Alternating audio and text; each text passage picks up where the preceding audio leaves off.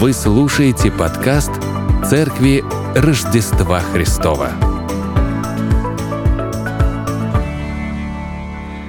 Моей маме 85. Да благословит ее Господь долгими годами жизни и здоровьем. Аминь, да, и мы всегда так говорим теперь относительно родителей. Благослови Господь долгими годами. Я надеюсь, что мои многочисленные дети тоже будут так говорить, вспоминают обо мне. Ах, этот, благослови его Господь долгими годами. И вот почти 40 лет она сокрушается о том, что, что я бросил музыкальную школу, вот где 5 лет проучился игре на баяне. В те времена, в те времена это были, ну, какие годы? 80-е прошлого столетия, даже тысячелетия, да, но столетия прошлого. Народные инструменты были ценны, не так, как сейчас, хотя возрождается сейчас этот момент. Так вот, для моей мамы они были цены особенно потому что ее дед, вернувшийся э, с Первой мировой войны без ноги, частенько сидел в деревне, э, сибирской деревне на Заваленке и играл на гармонии. Все его любили, вот, и проникалась она чувством вот этой, знаете, такого вот... Больше другого ничего не было, да? Гармонь тебе, вот и все. Поэтому, когда я пришел со школы и сказал, что меня взяли заниматься в класс баяна – который подготовительный курс проводили в нашей школе, она очень обрадовалась и стала строить надежды на меня, свои надежды. Да, соответственно, ее сын будет, короче, таким вот. Да. Но прошло некоторое время, в те года, кто помнит, кто уже так в таком возрасте, который еще помнит 80-е, да, вы, наверное, помните, что эстрада заполнилась постепенно иной музыкой. И я почувствовал, что занимаюсь совершенно не тем делом. Но кому нужен сегодня баянист? Ну, так я рассуждал на тот момент. Раньше без него нельзя было представить ни одного праздника. А теперь гитара. Я подумал, что вторым инструментом могу выбрать гитару. Вы, кто учился в музыкальной школе, вы знаете, что выбираешь второй инструмент. И я такой прошу, пожалуйста, клавиши или гитару. И они мне дали второй инструмент – балалайку.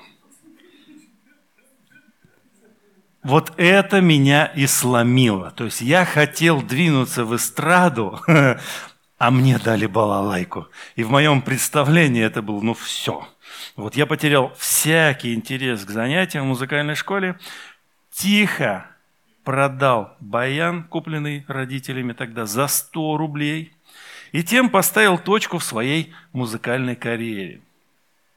Если вдруг случится вам, не дай бог, говорить с моей мамой, то никак нельзя касаться этого вопроса. Она до сих пор сердцем горюет о том, что я, проучившись пять лет, бросил все окончательно и бесповоротно. Она не знала еще, ну, может, и до сих пор не знает, такую поговорку. «Ваши дети отомстят вам за меня». Прошло время, и в моем сердце тоже скопилось много болезненных переживаний, которыми наградили меня уже мои дети. А поскольку у меня их четверо старших, то сердечную боль моей мамы можно помножить на 4. А чуть позже можно будет и на 6 ее помножить. Но я знаю ведь об этой поговорке и частенько про себя сейчас бурчу. Ничего, ваши дети вам отомстят за меня. От чего же рождается печаль? От понимания того, что то, что дано, не используется. Есть дар, и талант, но он идет под нож. От этого и больно. В отрывке письма в Рим апостола Павла мы также видим боль и печаль, потому что его соплеменники не пользуются тем, что им дано. Давайте разберем этот небольшой отрывок, детально вынесем максимум полезного для нашей сегодняшней христианской жизни. Открываем свои Библии бумажные – да. 9 глава с 1 стиха.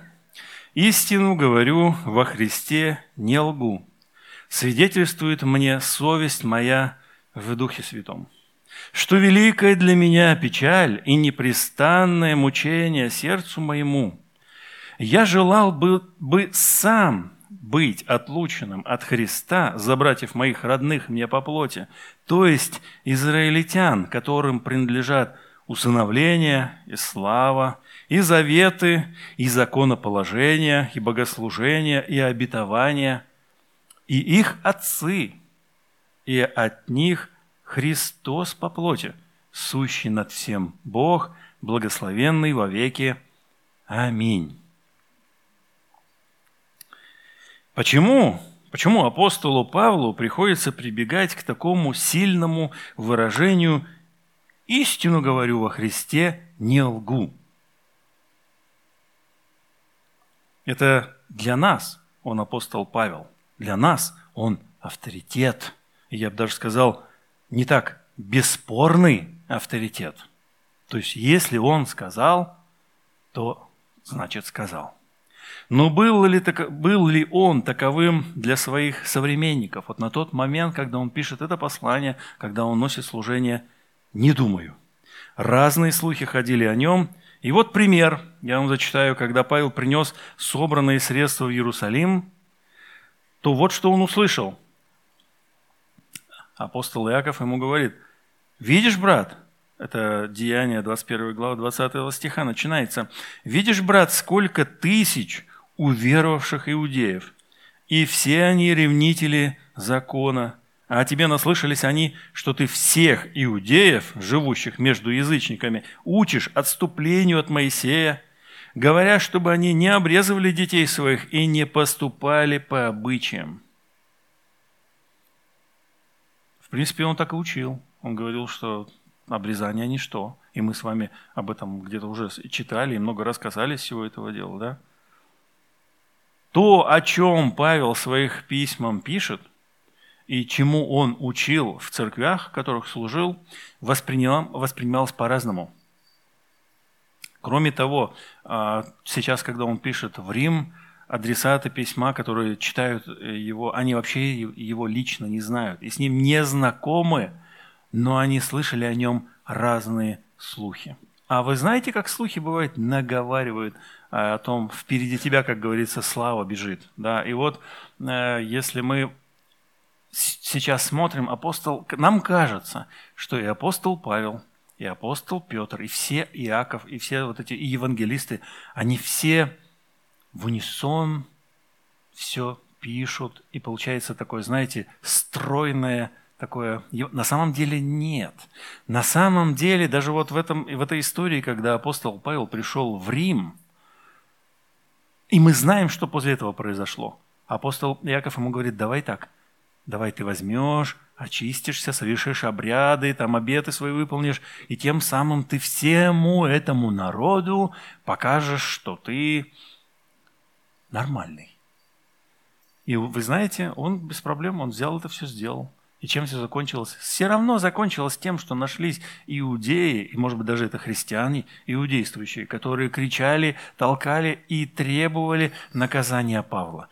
И поэтому в церквях на апостола Павла не было вот этой реакции, о, сейчас будет выходить апостол Павел на кафедру, нам сейчас расскажет, о, все слушайте – Давайте почитаем послание в Карим, где, где он с ними бодается прям, доказывает, что он говорит, так, так я же вообще-то, если что, вас родил, может быть, вы прислушаетесь ко мне. Не все так гладко. Поэтому ему приходится говорить э, такие сильные слова. Сильные слова. Чтобы не сложилось впечатление, что он совершенно отмахнулся от Израиля и поставил на нем крест – Поэтому он пишет эти строки, которые мы будем дальше с вами читать. И хочу снова обратить ваше внимание на вот это предложенное словосочетание «во Христе».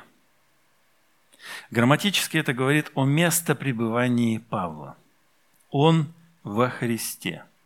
Находясь во Христе, он говорит истину, правду, не лжет мы можем для себя, для своей э, зарубочку поставить, и, потому что мы в очередной раз с вами говорим о местонахождении. Недостаточно того, что Павел говорит о том, ну что он говорит, истину во Христе и не лжет, он добавляет сюда совесть и Духа Святого. Он говорит, истину говорю во Христе, не лгу, свидетельствует мне совесть моя в Духе Святом. Давайте поговорим о совести. Что это такое? Какую пользу нам приносит и как ей пользоваться? Сегодня распространено понимание совести как инструмента укора. Часто мы слышим, ты совсем совесть потерял? У тебя что, совсем совести нет? Бессовестный.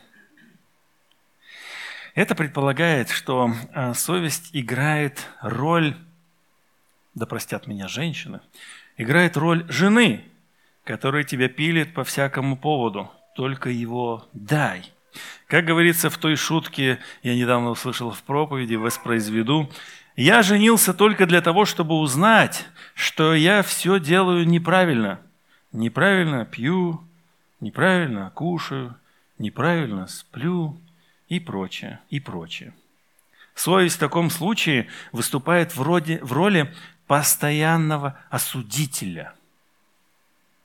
И в русской классической литературе можно много прочитать о том, как действует совесть или бездействует – по мне, так ярчайшим свидетельством силы совести является история Родиона Раскольникова, описанная Федором Михайловичем Достоевским в романе «Преступление и наказание». Но правда же, когда читаешь ее, то ты уже и сам много раз уже раскаялся, потому что настолько тяжело совесть действует. Напомню, что Родион Раскольников был очень беден. Его дом напоминал шкаф – Весь внешний вид молодого человека говорил о его бедственном положении. Но ему принадлежала удивительная теория, которую он осмысливал, которую, которую подпитывал и дал ей возможность реализоваться. А суть ее заключалась в разделении людей на право имеющих и на твари дрожащих. Согласно убеждениям Раскольникова, в обществе есть те, кто способен распоряжаться судьбами окружающих так, как им захочется. Он относил себя именно к этой части населения и решился на преступление. Убил и обокрал двух пожилых женщин. Мы знаем, на самом деле он шел убить одну, но нечаянно вышла еще одна. Пришлось и ее зарубить топором, да? Совесть быстро настигла Родиона, он заболел.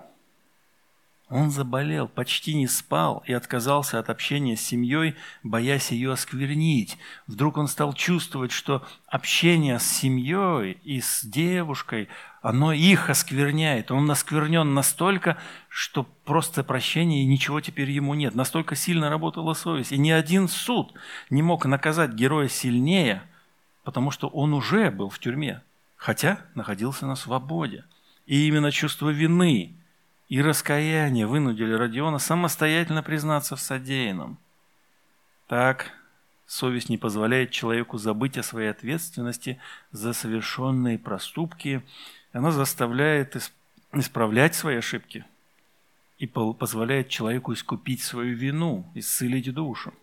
Но мы также знаем и невыдуманную историю ростовского маньяка – убивавшего людей десятками в прошлом столетии. Ведь, ведь на самом деле он разговорился о том, что он сделал, не потому, что раскаивался, а разговорился, потому что ему хотелось рассказать свою историю и рассказать свою, опять же, теорию. Понимаете, он просто хотел поболтать, высказаться. Поэтому он раскрыл себя как преступника. Так что же не так с его совестью?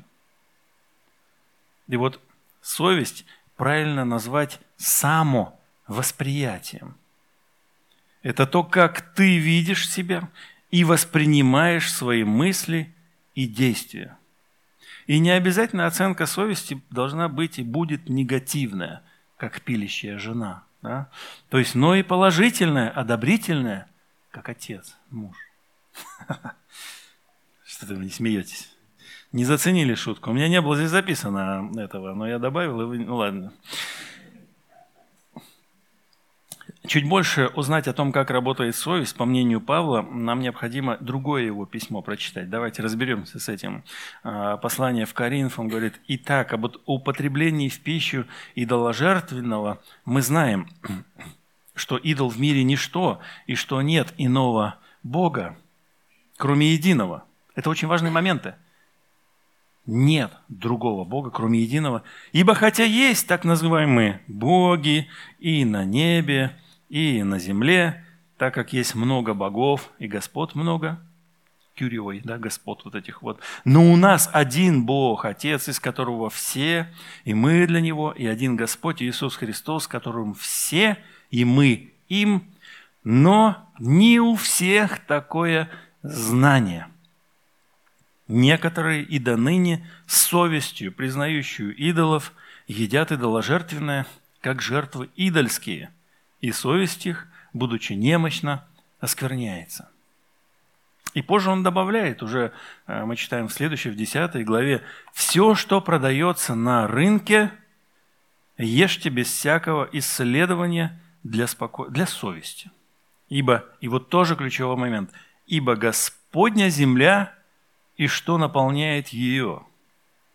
Получается, что для верной работы совести необходимо правильное понимание окружающей нас действительности.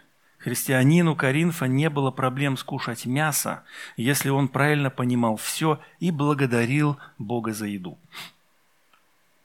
Мы сейчас не будем в детали той проблемы в Коринфе погружаться, а только отметим для себя, что познание истины, познание истины является гарантом правильной работы совести, то есть правильным само восприятием.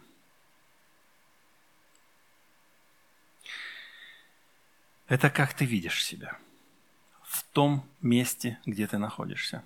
Если не иметь само восприятие, согласно, согласное с истиной, то можно плохо кончить. И об этом, об этом он пишет в 1, 1 Тимофея. «Имея веру и добрую совесть, которые некоторые, отвергнув, потерпели кораблекрушение в вере».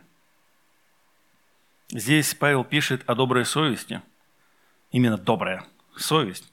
И в контексте этого, то есть, понимаете, то есть ты обретаешь, нарабатываешь, ты познаешь истину, и совесть твоя становится все лучше и лучше. Но если ты ее отвергаешь, эту добрую совесть, то есть риск падения и, в частности, кораблекрушения в вере, как мы здесь с вами сейчас читаем. Да?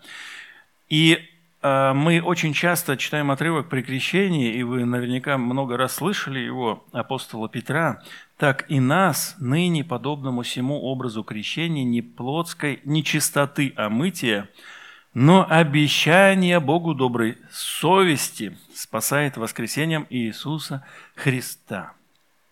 Вот здесь мы также читаем о доброй совести. Именно агатес – Агатес, запоминайте, помните, агатес, агатос, добрый человек, вот этот, добрый, благой, благая совесть, хорошая совесть, да, то есть о доброй совести.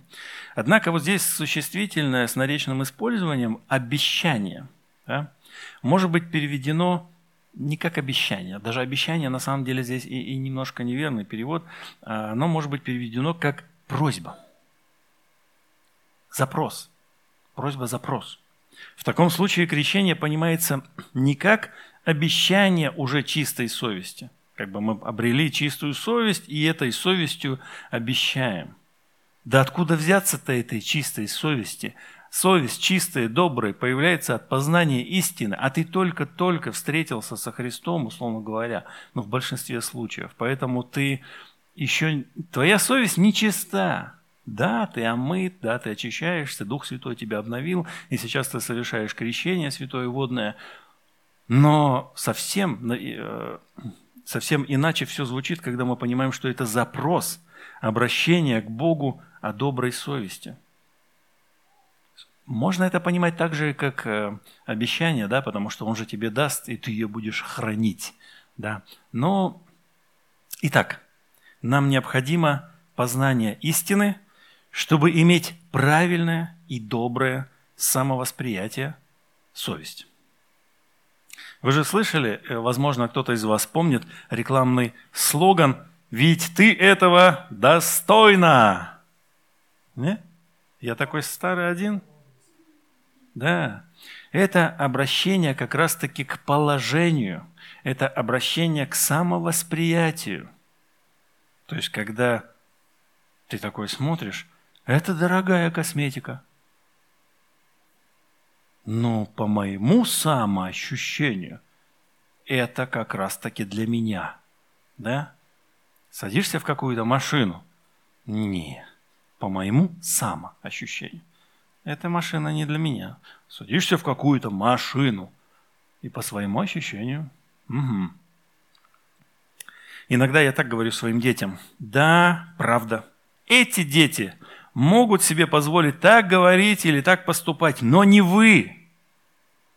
Почему, папа? Потому что вы князевы. Все. Это здесь точка. Почему? Это как раз-таки отсыл к самовосприятию. Мы с вами дети Бога.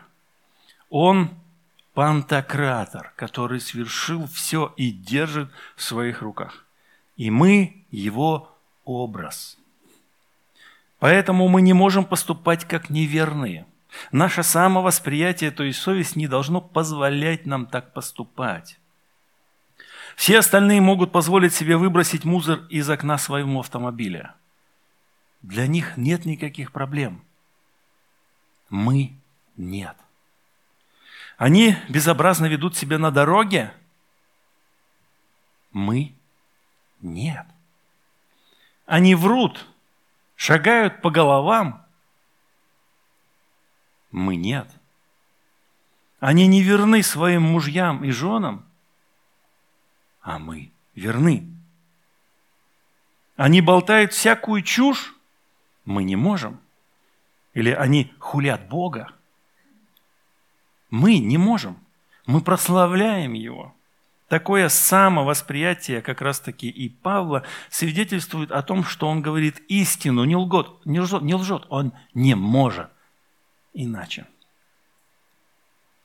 Истину говорю во Христе не лгу и свидетельствует мне совесть моя в Духе Святом. И вот слово «свидетельствует» вообще неверно, ну или совсем неверно переведено в основном, да, он здесь э, использует причастие образа действия, которое имеет приставочку такую «со». Вы знаете, в греческом есть очень часто, помните, проповедь у нас была «сотельники», ну, в смысле, одного тела, это значит «сотельники», «соработники». Но в прошлое воскресенье мы говорили а, о том, что все эти вещи, они соработают нам. Да? То есть особенно, когда здесь вот э, на неделе Саша один работает, ему как раз прилетают нужные, нужные инструменты, он, он на, на, на вышке это находится сверху, он протягивает руку, и к нему раз, и молоточек, раз, шурупчик, и все само попадает. Да.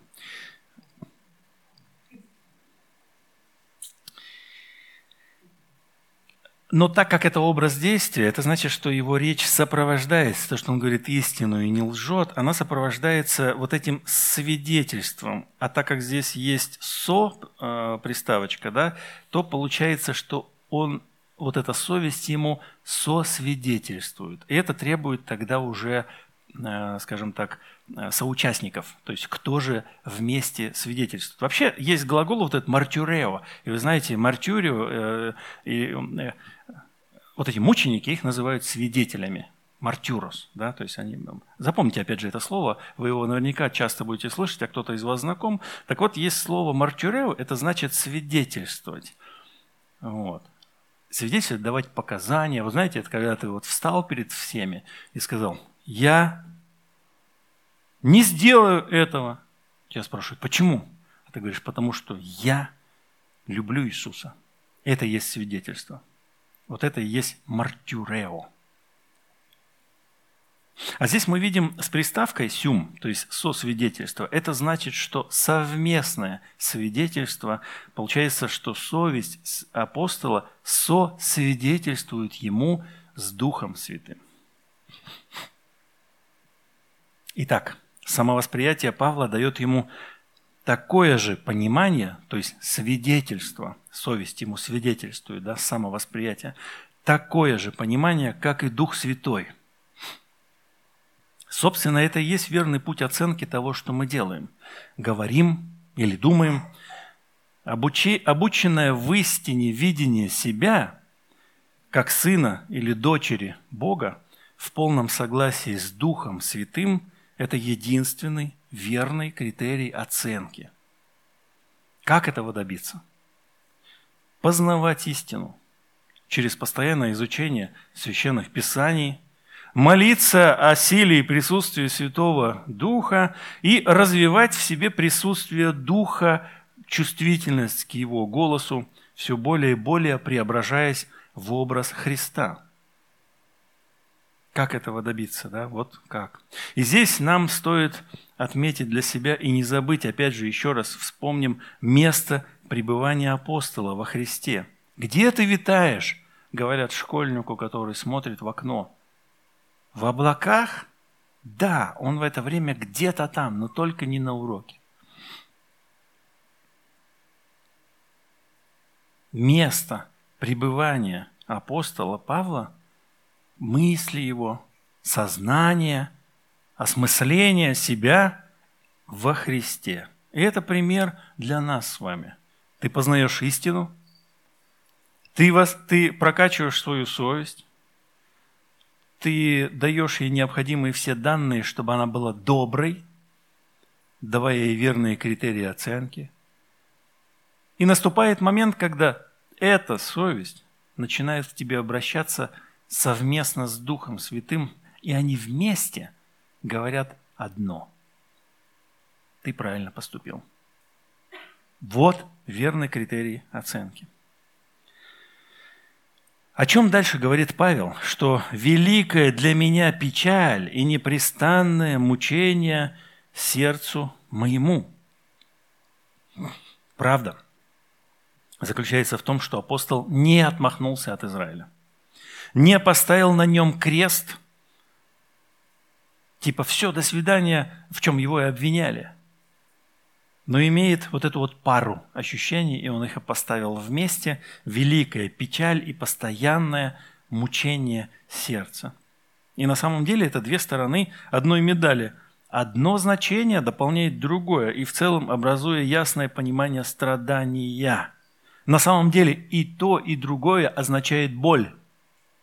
Только он друг, друг, друг, разными словами обозначает. Это одним, это другим, это непрестанная, это, это великая боль, это непрестанная боль.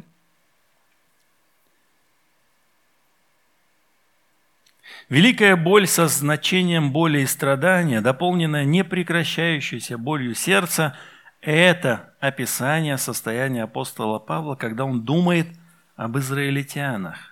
Кстати говоря, воспользуясь случаем, раз уж мы говорим о боли, то поделюсь я вот чем, э, о чем я думал на неделе.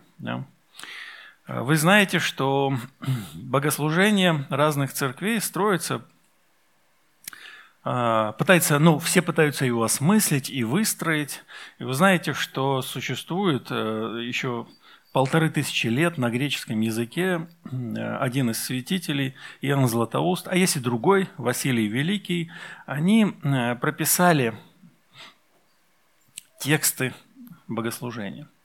И вот э, я знаю, что среди нас есть люди, которые э, с, со скепсисом или сомнением относятся к тому, что если что-то где-то прописано, но как человек, который пишет много, я пишу много и говорю, собственно говоря, много, я сам для себя понимаю, что для меня легче, когда написано, и я точно никуда не уйду в сторону. Потому что, э, знаете, как случается порой с, в общении с моей женой? Она вам подтвердит. Я что-то говорю, а потом замолкаю. И она такая, и, и, и она говорит, ты, ты что, завис? А я, да, я завис. Я ушел вдруг мыслями о чем, во что-то другое, начинаю думать про третье, десятое, а передо мной моя жена, которая только что о чем-то рассказывала. И это ее сильно злит. И эта способность вот людей, которые выходят, может быть, молиться, и понесло их, не пойми куда. Да? Отсюда, если человек э, порой унесет туда, куда лучше бы его не уносило. Так вот, Есть э, прописанная такая молитва, когда перед Евхаристией они просят, просят молятся. И вот я хочу вам показать, о чем они молятся, буквально вкратце. Да? То есть там диакон молится, что мы просим христианской кончины жизни нашей, я выделил, безболезненной, непостыдной, мирной и доброго ответа на страшном суде Христовом просим. Здесь народ добавляет «подай, Господи». И вот используемое слово апостолом Павлом как раз-таки есть вот это слово «боль», а здесь э, заложенное э, вот этими э, Василием Великим и Иоанном Златоустом слова как раз-таки с приставкой «без», «без болезненно». Да? И подумалось мне, что в евангельских церквях я не слышал подобных молитв. А ведь каждому из нас хочется конца жизни нашей, христианской и безболезненной. Да? Да? Или я ошибаюсь? Да. В исследуемом отрывке говорится об этой боли, но на самом деле э, у нее несколько значений, у этой боли. И как мы видим, что апостол Павел говорит, что э, вот эта вот великая боль, нет, он говорит непрекращающаяся вот эта вот боль дюн, э, дюне, да, дюне, вот эта боль моего сердца. И очевидно, что здесь речь идет не о физическом состоянии. Да? Поэтому у слова этого есть физическое измерение, то есть острая, неожиданная боль. Когда ты рубанул себе чем-нибудь молотком по пальцу, и ты ощущаешь вот эту вот одюне. Но есть еще глубокое психическое расстройство, горе, скорбь. Вот. И похоже, что апостол Павел же об этом здесь говорит. Отсюда вопрос – и нам стоит задуматься, о какой же безболезненной э, кончине э, в просительной этой Ектении Иоанна Златоуста э, идет речь. О том, чтобы не было физической боли и физических страданий? Или, может быть, о том, чтобы не была кончина в горе и скорби? Знаешь, когда жизнь твоя заканчивается, и иногда вот смотришь на человека и думаешь, зачем ты жил? Или, к примеру, все было хорошо, но зачем ты так заканчиваешь? Вот был верным Христа, зачем ты так заканчиваешь, да? Или о том, чтобы она не была в угрызающей совести, то есть когда ты лежишь на, на, на, на смертном одре и понимаешь, что ты не перед всеми раскаялся, не все у тебя исповедано, ты хотел бы это изменить, и это боль. А вот Родион Раскольников, кстати, совсем даже не верил в то, что можно было бы как-то изменить. То есть он думал, что пути нет. И в этом, кстати, есть ложь сатаны. Сделать так, чтобы вы не поверили, что Бог прощает. А помните, мы э, как раз в послании в Рим говорили, что верующий в оправдывающего нечестивого – если ты веришь в то, что Бог оправдывает нечестивого, вот твоя праведность. Тогда Он тебя и оправдает. В любом случае мы с вами имеем хороший пример из далекого прошлого, там полторы тысячи лет назад, направляющий наши молитвы. Пусть это станет не только нашим желанием в молитве, но и напоминанием. Ведь это же такая подобного рода молитва, когда вы начнете молиться один раз в день, к примеру, да, об этом, вы же можете для себя отмечать, Господи, я хочу безболезненной, видите, да, непостыдной, мирной кончины, вот этого доброго перехода, чтобы я мог предстать пред Твоим лицом и имел вот этот добрый ответ на страшном суде. То есть, чтобы ты прожил жизнь. Знаете, вот э, все эти тренинги, которые, э, которые распространены сейчас, и они так плотно даже вошли и в церковь, поэтому я могу себе позволить сыграть роль вот этого ментора. Вы знаете, что правильно, как нужно э, жить, да, необходимо целеполагание. То есть вы не можете просто так вступить в завтрашний день, вы должны понять, чего вы должны там достичь. И вы не можете просто шагать по, ми, по каждый день бесцельно, вы должны увидеть себя таким, уже так как я, с бородой, седой. А еще лучше, вы должны представить себя уже в гробу. И что будут люди о вас говорить? Вот что бы вы хотели, чтобы о вас говорили люди, когда вы уже отошли в мир иной, и вы их не слышите? Вот такой вот инструментик, да, то есть целеполагание под самый, под самый конец – Так вот, такая подобного рода молитва, она как раз-таки позволяет нам заглянуть в самый туда. И думаешь, а ты сегодня живешь так, чтобы твоя кончина была безболезненная, в смысле непереживательной. Знаете, есть люди мирно отходящие, спокойные, а есть те, кто уже и люди все ждут, когда он уже отойдет. Да? Ну, вернемся к посланию в Рим. Апостол Павел здесь говорит, «Я желал бы сам быть отлученным от Христа за братьев моих, родных мне по плоти, то есть израильтян». И вы знаете, этот отрывок в контексте предыдущих стихов, которые мы вот буквально в прошлое воскресенье с вами проходили, он на самом деле приводит нас в ступор. Почему? Ну, потому что э, ранее мы читали о том, что ничто не может, помните, ни глубина, ни высота и ни всякая тварь, никакая, вернее, тварь, не может отлучить нас от любви, да, а здесь он пишет, что я бы сам бы хотел быть вот отлучен. И мы такие думаем, да как так-то? Однако здесь Павел использует вообще даже другое слово. Он не использует слово отлучение, отделение, которое, о котором мы говорили в прошлое воскресенье, а он говорит как раз-таки о слове, которое... Здесь на самом деле отлучение добавляется по смыслу его слова отлученным там нет. Там есть совсем другое слово, и в синодальном переводе э, не, ну, не взяли и не перевели то слово, которое здесь апостол Павел написал. Но ну, давайте сейчас, разбирая этот отрывок, сначала э, попытаемся понять вот это слово «я желал бы». «Я желал бы». Что это такое?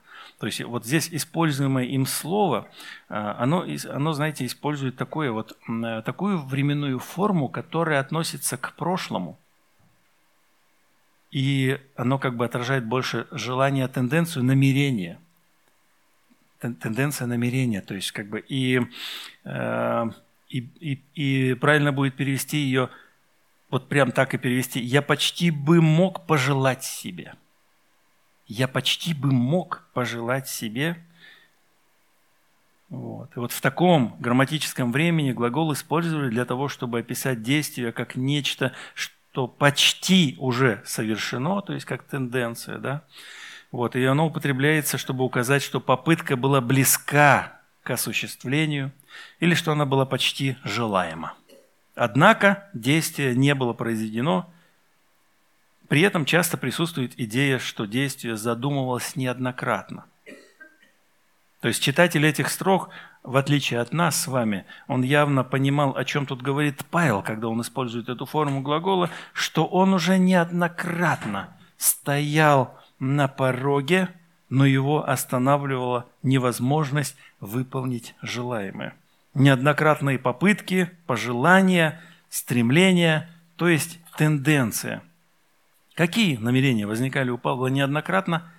Стать проклятием, ну или проклятым – и, соответственно, быть отлученным от Христа за своих соплеменников, замена.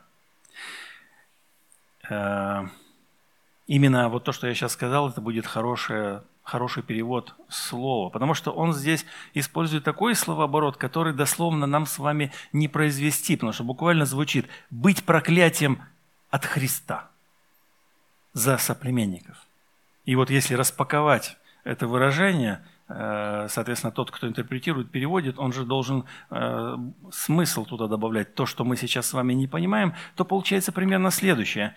«Ибо я», и здесь я добавляю многократно, то есть, как это, знаете, как ты ходишь такой и мечешься, и хотел бы, и начинаешь, пойду признай, что я люблю ее.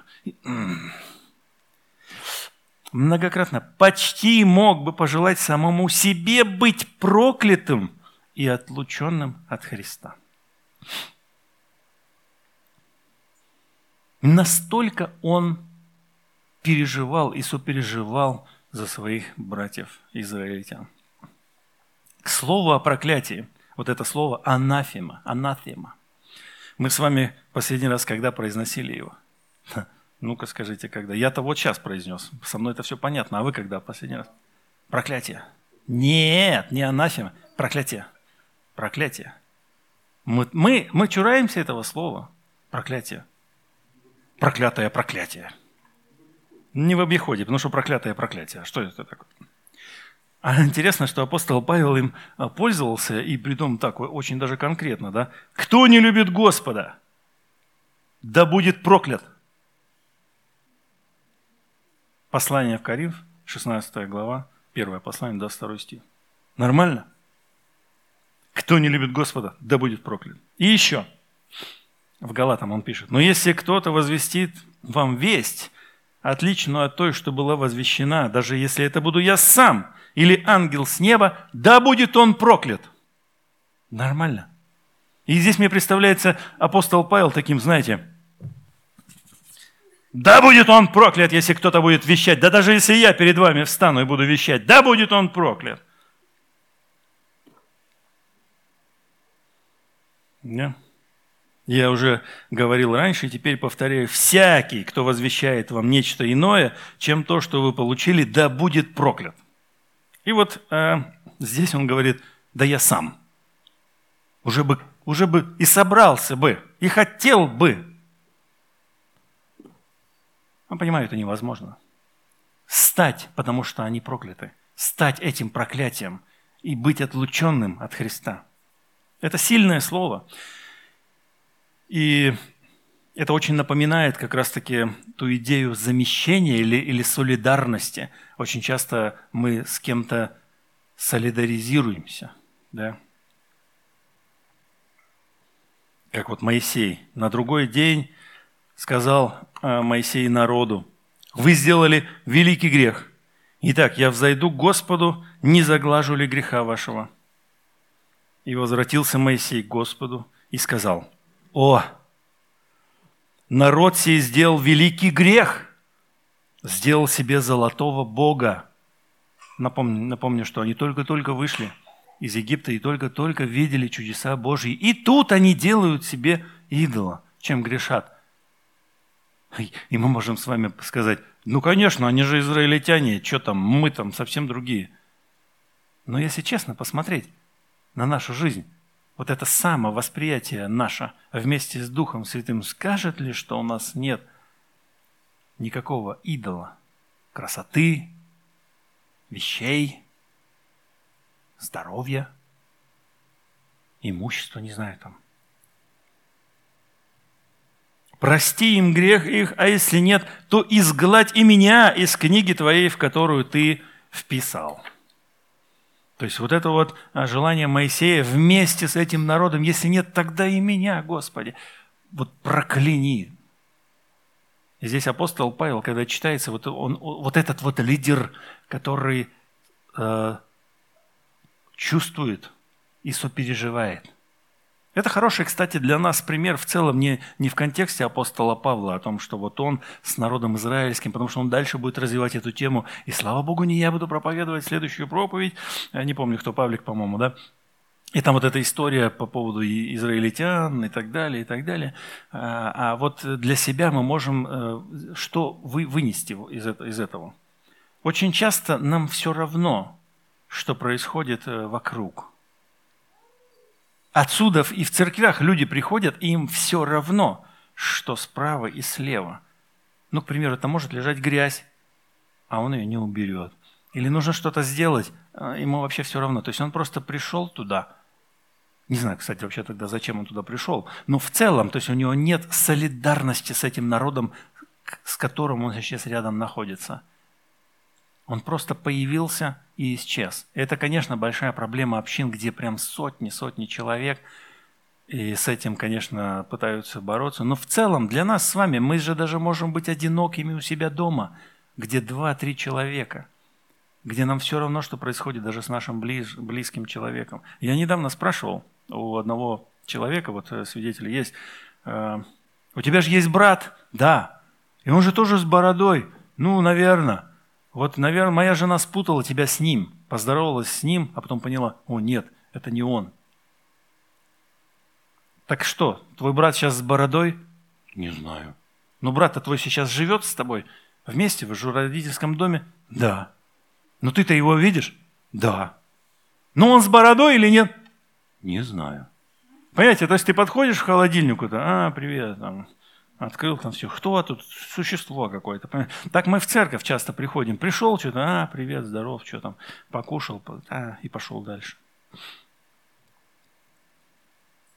А ведь Израиль был и остается избранным народом Бога. И здесь он, Павел, пишет, которым принадлежат усыновление, слава и так далее. И вот говоря об усыновлении, мы, кстати, уже с вами говорили совсем недавно в проповеди, когда говорили о 8 главе, с 12 по 17 стих, апостол, э, ой, апостол, Павел Князев проповедовал, апостол Павел, Павел проповедовал и рассказывал как раз-таки, помните эту идею, когда э, быть усыновленным мог даже раб. Его взяли или еще кто-то, и тогда он, будучи усыновленным, он наследовал все, все права его отца теперь полным. То есть он не раб, он теперь, условно говоря, владелец вот этого всего большого имущества, чего он, кстати, до сего момента, он был рабчонком, где-нибудь бегал в грязи, но тут он стал сыном. И вот эта вот идея, конечно же, она э, очень ясна. Да у нас, собственно, то же самое. Когда у нас был суд относительно э, там, первого Петра, да, то у нас спрашивали, вы же осознаете, что он становится сонаследником? Конкретно задали вопрос. Да, понятное дело, конечно. Вот, главное, чтобы он был наш. Так вот, вот это усыновление, э, Израиль тоже был усыновлен. Просто он был первый. И мы читаем в, в, в, в книге Исход, в 4 главе, «И скажи фараону, так говорит Господь, Израиль есть сын мой, первенец мой. И в последующем, вот мы, мы с вами сейчас читали не так давно Иезекииля, пророка, и Еремию, и там очень много пишется о том, что вот когда в упрек и, и, Иудеи и Израилю о том, как они плохо себя ведут, им говорилось, что нашел в грязи девчонку, отмыл ее, выросла она и стала красивой, и стала блудить. Помните, да, то есть э, смыли с нее кровь, там выросло у нее все, что нужно, и она раз и пошла, стала блудить. Но это такой вот образ. Но идея усыновления, она как раз-таки всегда присутствовала. Израильтяне, хоть они и гордились тем, что они избранный народ, но они были усыновленными. А позже мы читаем, что Бог точно так же усыновил все остальные народы. Это очень важный момент. И вот этого они никак понять не могли и не могут. Только они себя считают – вот этими, а все остальные так. Ну, это как, знаете, когда ты приезжаешь во двор, с, с пацанами встречаешься, которые там живут уже пару месяцев, да, условно говоря. И вот они тебе рассказывают о том, что «Да кто ты такой вообще? Да мы здесь уже живем, уже прям два месяца, а ты только сюда пришел. А ну-ка давай-ка слушайся нас. Мы тебе расскажем, что делать надо». Вот это же так по-человечески. А когда он здесь говорит о славе, мы должны с вами понимать, что речь идет о присутствии Бога среди своего народа. И помните, мы также говорили, что слава Моисей говорил, если ты с нами не пойдешь, если эта слава не пойдет с нами, то зачем нам идти? Нет в этом смысла. И потом э, мы читаем, что слава э, Божья покинула храм и не вернулась.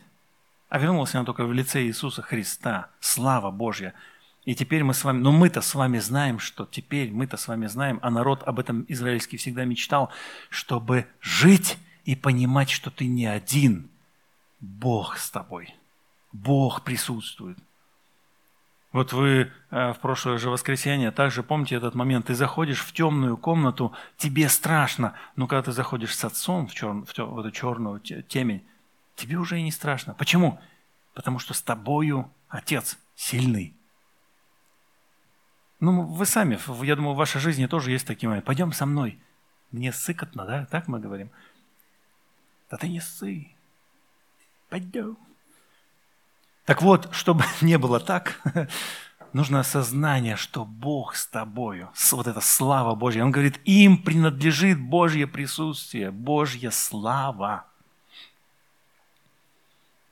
Ну и заветы, во множественном числе, потому что в израильском э, вот этот путь его, там был завет на завете, сначала завет был с Авраамом, потом с Иаков, Иаковом, а, помните, там э, они все обновлялись, обновлялись, и все это принадлежало им, вот эти все заветы, договоры, все остальные люди жили без, но эти живут с заветами.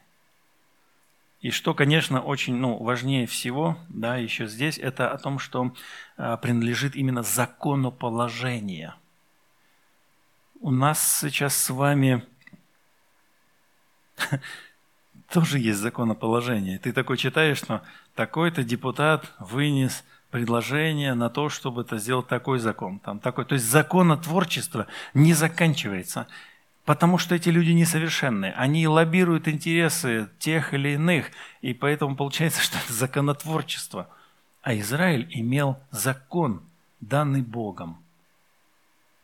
Он есть, исполняй. И это великое благословение.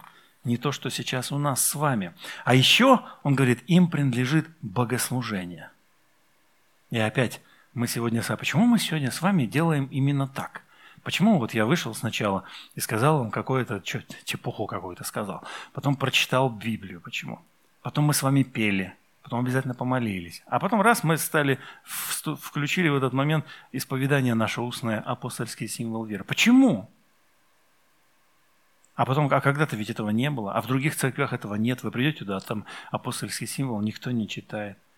Или, к примеру, э, причастие э, у нас все подходят, и, и много времени мы тратим на это, много молитвы, особенно вот в это воскресенье, э, в, в это причастие мы потратили очень много времени, молитвы и прошений, исповеданий, а где-то все вместе подождали, друг друга почитали, да, и сделали это дело. Почему?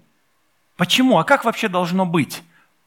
Хороший вопрос. А должно быть осмысление всякого, что мы делаем – и вот э, народ израильский имел такое богослужение, в котором сомневаться не приходилось. Его нужно было просто принять и делать. Вы можете себе представить, что вы, почему наши э, друзья и знакомые православные нас вот осуждают за, да у вас там не пойми, семь пятниц на неделе, сегодня одна молитва, потом другое, потом третье, десятое, а у нас литургия 1500 лет уже Иоанна Златоуста. Можете себе представить, каждое воскресенье, вот это, каждое воскресенье на протяжении полутора тысяч лет одна и та же молитва. И они говорят, в этом сила, потому что, помните, едиными устами – да, то есть или как бы стройно вместе. И просто представьте, что одна и та же, одни и те же слова звучат во всех, во всех, во всех церквях. Но, правда, в разное время это все меняет, да. Но тот момент, когда они находились в одной, условно говоря, Греции и вот этом э, Римской империи, они все в одно время, в начале там, 4 столетия молились этими словами, но сейчас они молятся на старославянском, да, и ты задаешь вопрос, а что ты уперся, ты грузин, там, если у меня друг грузин уперся за то, что должен быть старославянский. Я говорю, ты-то что? Им понятно, но ты-то что? Старославянский. Я говорю, тогда иди давай греческий. Вот я же с вами вам привел пример, там, а, я вам не привел пример. Э, вот это то, что есть, у меня здесь на листочке еще на греческом тексте, э, греческий текст есть, да, и, соответственно, литургия вообще-то была построена на греческом языке а потом стала переводиться. И, кстати, в Россию она пришла на греческом. И приходили крестьяне в храм, им читали вот эту литургию на греческом. Много ли было назидания? Ну, и вот был серьезный прорыв вперед, когда перевели действительно на славянский язык. Но потом прошло время, язык двинулся дальше – они так и оставили это богослужение. И, и постоянно есть среди них обновленцы, которые говорят, давайте сделаем так, чтобы было это понятно. Потому что люди же ничего не понимают. И вот они борются против этих обновленцев. Но суть не в этом. Суть в том, что если хорошенечко изучить любое богослужение, которое строится в католической церкви, в лютеранской, в православной, у нее один и тот же строй. Это молитва обращения к Богу, это пение, просто у нас это идет сразу, три, там, четыре, а порой больше песен, да, это молитва между ними, это чтение, это проповедь, и это много прошений, они порой повторяются и так далее. Но, слушайте, людям просто, а у них это есть, полторы тысячи лет они не задумываются. А нам, евангельским христианам, получается, приходится осмысливать какие-то вещи, чтобы быть, э, в, с одной стороны, чтобы быть во времени, да, вот, к примеру, сейчас у нас, смотрите, сколько всего здесь, и свет светит, и прожектор там туда, и экран у нас там есть, свет, э, и, и трансляция есть. И я с ужасом думаю, это что, если вот так пах электричества не будет? Насколько вывезет большая церковь? Ну, мы-то с вами, ладно, вывезем, мы здесь услышим друг друга. А представьте церковь 600 человек, которые пум, и тишина. И даже крест погас, который горел, потому что он был проецирован. Понимаете, да? И в этом смысле нам нужно двигаться вперед, в ногу с современностью, конечно же, но при этом стоять на твердом основании и быть верными Христу. Так вот, вернувшись обратно к посланию в Рим, апостол Павел говорит, что у них было богослужение, никаких вопросов, четко и ясно что нужно делать. Позавидуйте все остальные. И много обетований. Вот эти все обетования, о которых мы с вами слышим, читаем, все обетования принадлежат Израилю. И мы, мы, мы часто с вами читаем о чем? О том, что мы стали сопричастниками этих обетований. «Слушайся родителей, и будешь долго жить» – заповедь с обетованием. Она принадлежала кому? Израильтянам. Но сейчас она принадлежит и нам с вами – нашим детям я имею в виду, слушайся и будешь долго жить. Будь верным Господу и то-то, то-то. То есть вот эти все вещи теперь принадлежат и нам. Но сначала они принадлежали Израилю, самому первому. И он же говорит, от них отцы, ну, конечно, имеет в виду Авраама, Исаака, Якова, потому что они принадлежат Израилю. И от них Христос по плоти, Мессия. Мессия, которого они ждали – все ждали Мессию. И по человеческой природе Мессия израильтянин.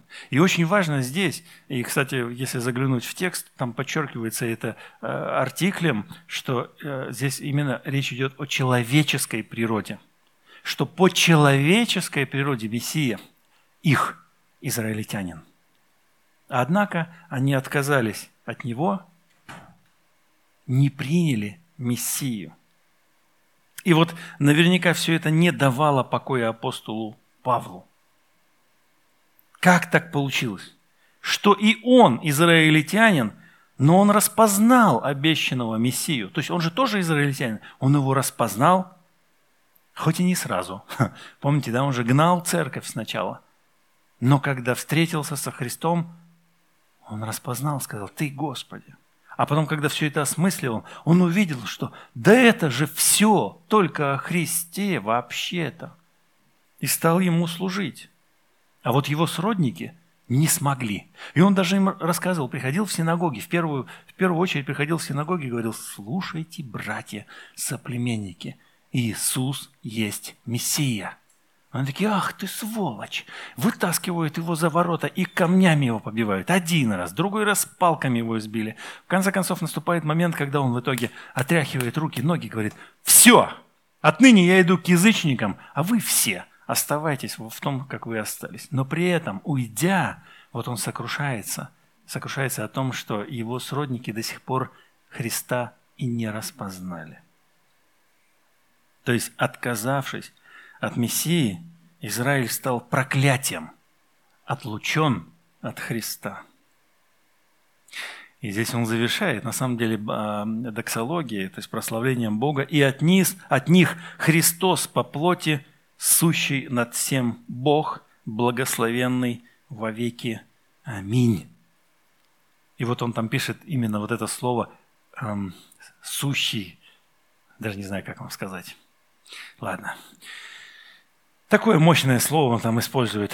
Эм, и вот э, в этом отрывке мы с вами имеем ярчайшее свидетельство, ярчайшее текстуальное свидетельство того, что Иисус Христос есть Бог. На греческом он пишет «хо он», сущий. И как раз-таки это, если вы приходите и видите где-нибудь в православной церкви или в древних на надписях, вы видите «хо он». С одной стороны «хо-о» артикль, с другой он быть, быть сущий. Помните, он говорит, я сущий. Как имя тебе? Я сущий. И вот здесь я, Яхве, я сущий в переводе на, на этот самый, на на греческий так и было.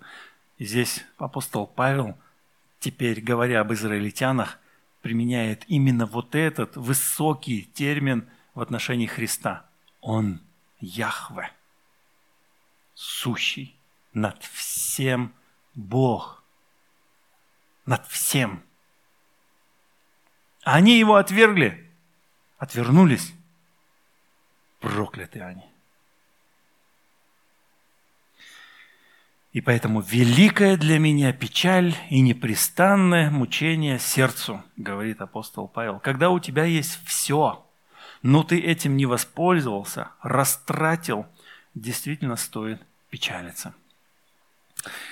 Но не все потеряно, это не конец.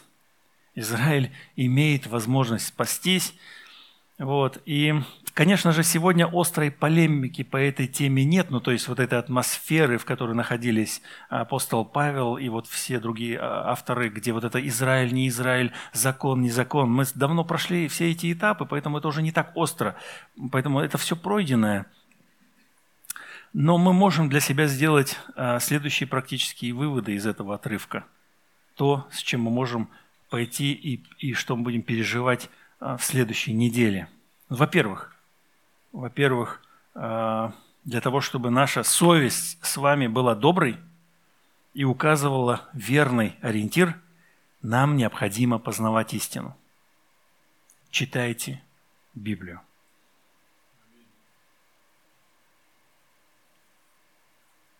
Для того, чтобы наша совесть была доброй, нам необходимо познавать истину. Наша с вами самовосприятие, то есть наша совесть, но то, как мы видим сами себя, должно базироваться на нашем положении во Христе. Не забывайте это. То есть смотрите на себя, как тех, кто принадлежит Царству, те, которые находятся во Христе. Вы понимаете, что во Христе так себя не ведут, так как не во Христе.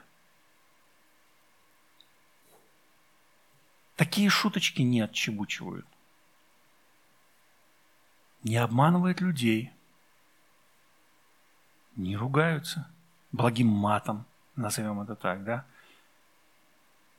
Во Христе так не поступают. Во Христе ведут себя иначе. Во Христе видят все иначе.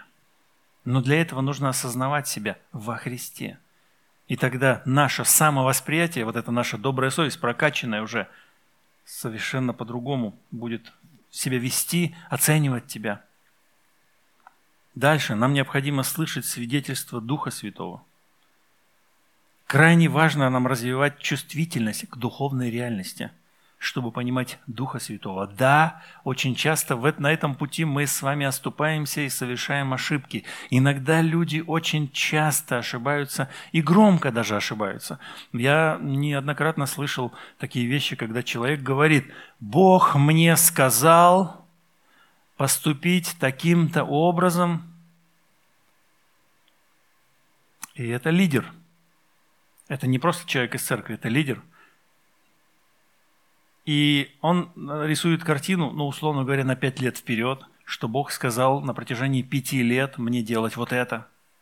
Но потом наступает момент, когда прошло всего лишь полтора года, и ты слышишь от него то же самое. Бог сказал мне, и это другое. И ты понимаешь, что друг, какой Бог тебе сказал? У тебя, возможно, были ощущения какие-то свои – и ты эти свои ощущения выдал за то, что тебе сказал Бог, потому что Дух Святой использует наш внутренний мир для того, чтобы достучаться нам, к нам.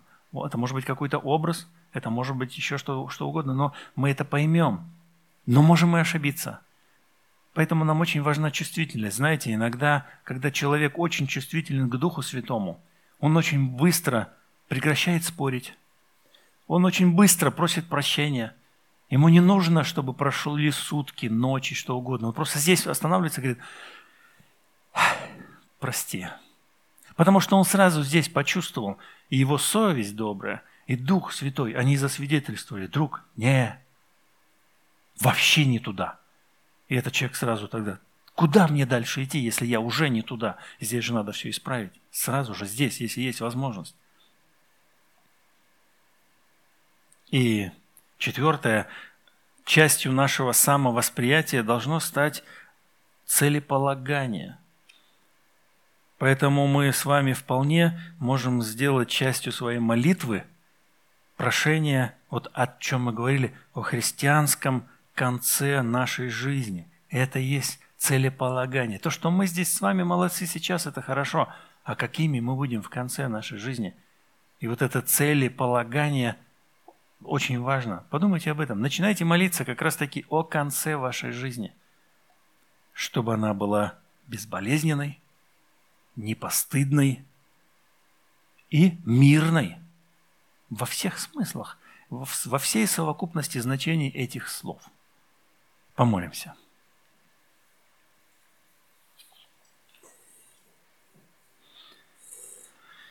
Всемогущий наш, любимый и любящий Бог Отец, Сын и Дух Святой, мы благодарим Тебя за то, что Ты нашел нас и усыновил нас. И теперь все обетования, они принадлежат и нам. И отцы веры являются нашими отцами. И наследие, которое имел народ израильский, теперь и наше наследие – ты в Слове Своем учишь нас любить и Тебя, и ну и любить наших близких. Так, чтобы мы смотрели, э, возможно, мы видим рядом людей, которые поступают не по слову, теряют свою совесть добрую, совсем э, расходятся с истиной, чтобы сердце наше также болело за них, и мы могли молиться о них, просить Тебя о восстановлении этих людей, чтобы мы могли молиться о тех людях, которые еще не знают Тебя – они рядом с нами, но тебя они еще не познали, не отдали свою жизнь тебе.